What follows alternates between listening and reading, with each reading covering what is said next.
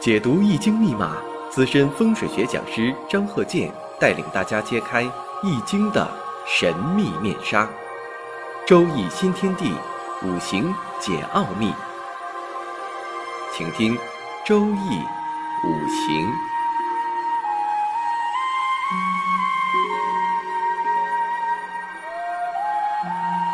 上山微电台荣誉出品。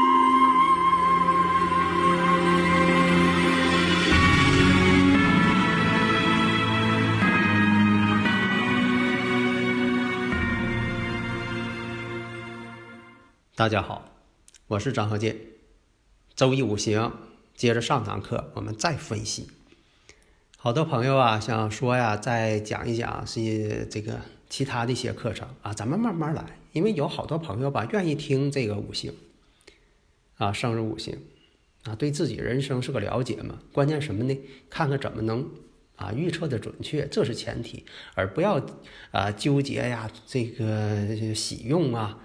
啊，又是各个方面啊，啊，在这里我再重申一遍，我不是说反对啊看喜用，喜用必须看，但是呢，你不能完全按喜用，你就记住，你要是完全按喜用，具体问题肯定判断不出来，连自己的喜用弄得呢都非常纠结了，啊，就要按照喜用应该好啊，怎么不好了呢？哎，按照这个地方应该不好啊，怎么又好了呢？哎，自己都弄不清楚了。现在有很多人很迷茫。下面看呢这个例子：癸卯、庚申、戊子、癸丑。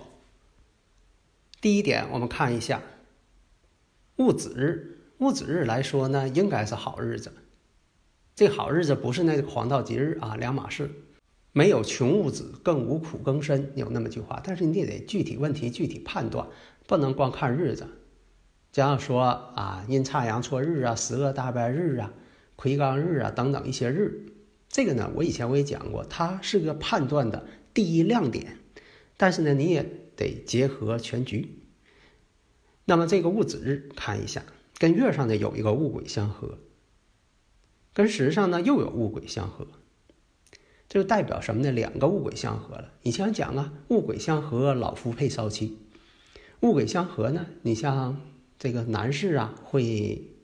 碰到啊比自己大一些的女性，就是现在讲的啊姐弟的那种感情。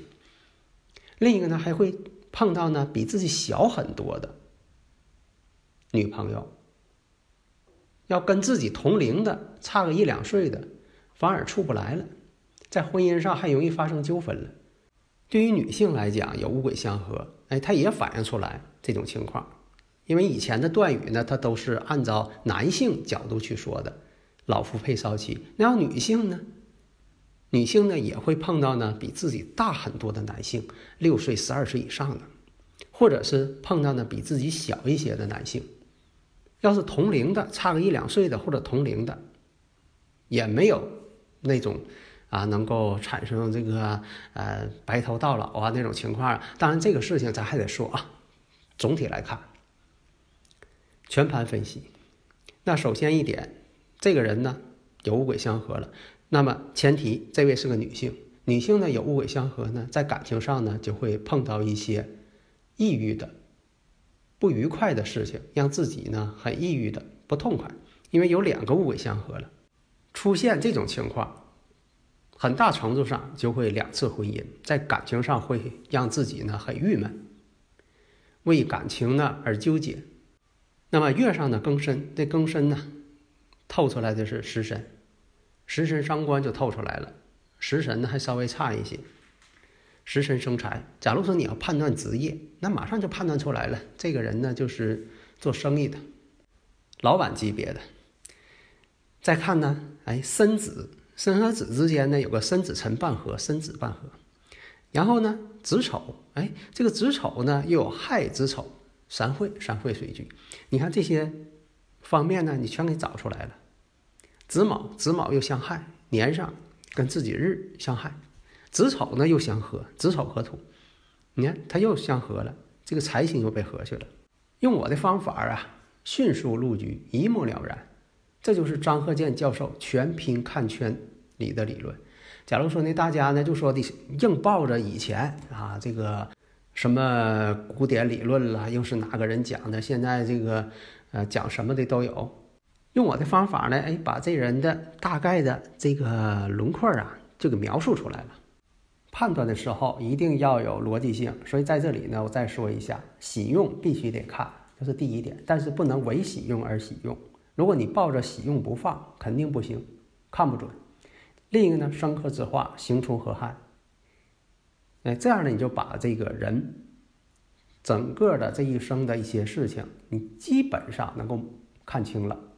但是呢，你要说百分之百，这个不太容易做到。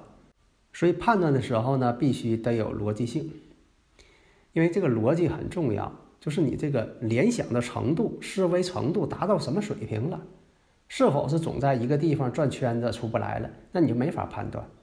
就像说，在这个选房啊，在这个环境学这方面，你说前面有条河，山管人丁，水管财，你说有个河好个好，但是又说了，这河呢老没水，老断流。这好不好，算不算河？其实问这个呢，已经陷入了一个怪圈了。在这个环境学上讲，高一寸为山，低一寸为水。那么有河道，说明这儿有河；但是经常有断流，你一下这就是已知条件。其实已经把这个答案都告诉你了，你还跟他纠结算不算和呢？啊，其实这这个河呢总断流，说明什么呢？这个人呢财源不定，你一下就判断出来了。你说住这个地方谁谁谁。啊，这个财源呢，总是呢断断续续的，季节性的。啊，这不就把那个事情断出来了吗？你还这个得不出结论，还跟那纠结是不是合，那不耽误时间吗？打个比方，就像说你买一台这个运货汽车，你说我这个运货车呀，总接不着活儿，断断续续的。你说这个车要是接不着活了，算不算这个运货汽车？这句话的。广义理解就说明啥？你活太少了呗，总揽不着活嘛。但是车还是车嘛，这不就把事儿断出来了吗？那那开车的司机马上就挺惊讶，哎呀，那你咋知道接不着活呢？那你这个断断续续的，那就是接不着活嘛。他一会儿有活，三天打鱼两天晒网的，所以你不能说这个车他没活干就不叫车了，他还是营运车辆。那么刚才这五行呢？那分析一下。你看这个有啊，三重水呀，啊，两重金呐，一重土啊，阴气比较重啊，水比较旺啊，重呢又不能重啊，因为有丑土在呀，丑土还帮身呢，所以这种情况啊，就层次啊就不会高了。那到了这个乙亥、丙子这些年，那就会出一些健康上的问题，或者是其他方面的生意上的问题了。实际呢情况呢，在健康上啊，真就卡在了丙子年了。那这样的判断，不就把事情分析的很正确了吗？你要对他的一个职业、职业的性质、婚姻情况、健康问题啊等等各方面，人生当中的等等各方面都看清楚了。所以呢，我讲的理论呢。是短平快。如果还有人呐，就说对这个理论表示怀疑，那你按照你以前的理论，你看看哪个准确？你能一眼看出来这人怎么回事情不？所以说，是否掌握真正的技术，在于你自己。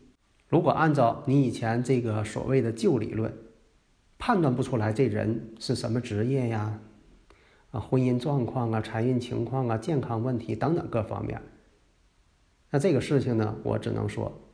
事实胜于雄辩。那我这个短平快的理论，那就是实用的、正确的。下一堂呢，我们接着分析生日五行的真与假啊，因为这个现实当中也会出现这个问题。他拿别人的五行，那你一看呢，你按照他这个长相啊，以前是能够面对面嘛，能看出这个人嘛？你说按照这个长相、穿着打扮，按照面前这个五行有点对不上号，那你已经达到一定的层次了。假如说你这个都看不出来，还以为是他呢。下一堂呢，我们就讲类似的情况。好的，谢谢大家。